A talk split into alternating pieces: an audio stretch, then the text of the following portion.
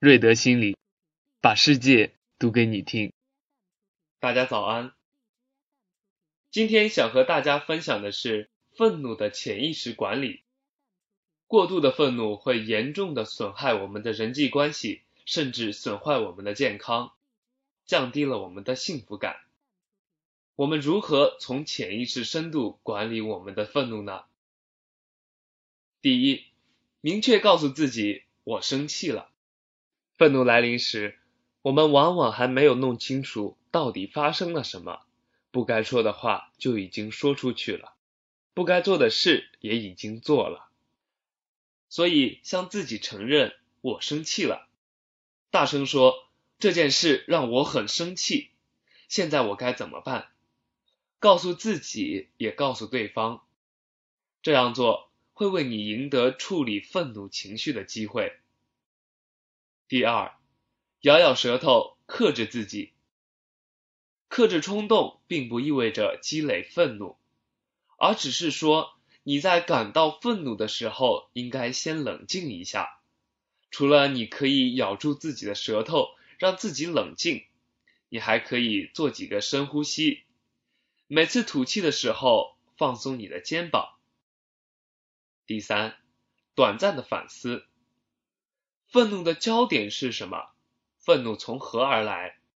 那个惹你生气的家伙到底做错了什么事？问题究竟有多严重？如果有时间，你还可以察觉一下，愤怒背后是自己什么样的需要被忽视了，或者是内心产生了什么样的挫败感？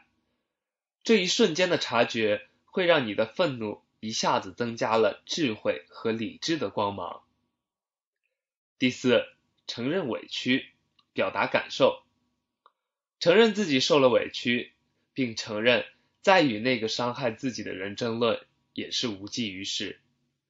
于是决定接受这个事实，把事情清楚的摆出来，请对方注意，并和你一起努力，找到解决问题的办法。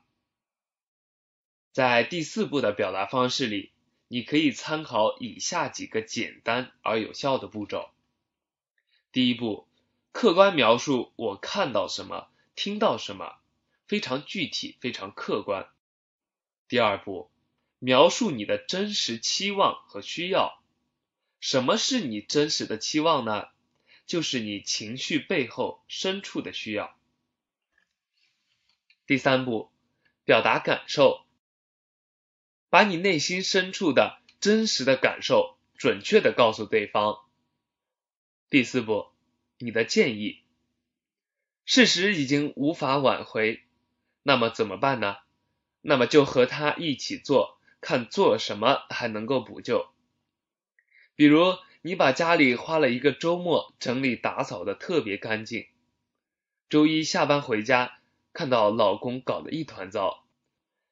浴室到处是泡沫，毛巾还搭在马桶上，客厅的沙发上都是他运动换下来的臭袜子和汗味衣服。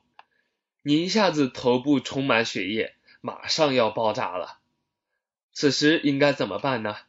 你首先告诉自己我生气了，然后咬咬舌头，做三个深呼吸，短暂的反思一下，辛苦收拾了一个周末。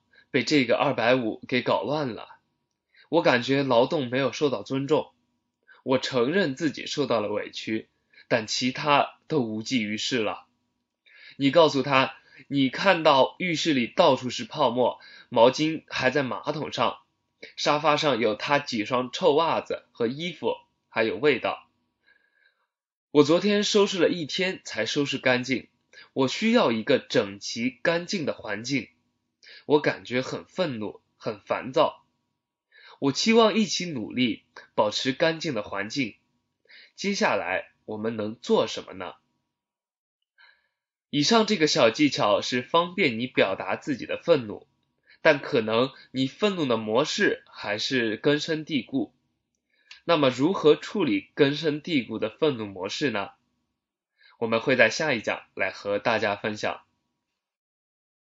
感谢大家的陪伴，愿你生活的各个方面每天正在越来越好。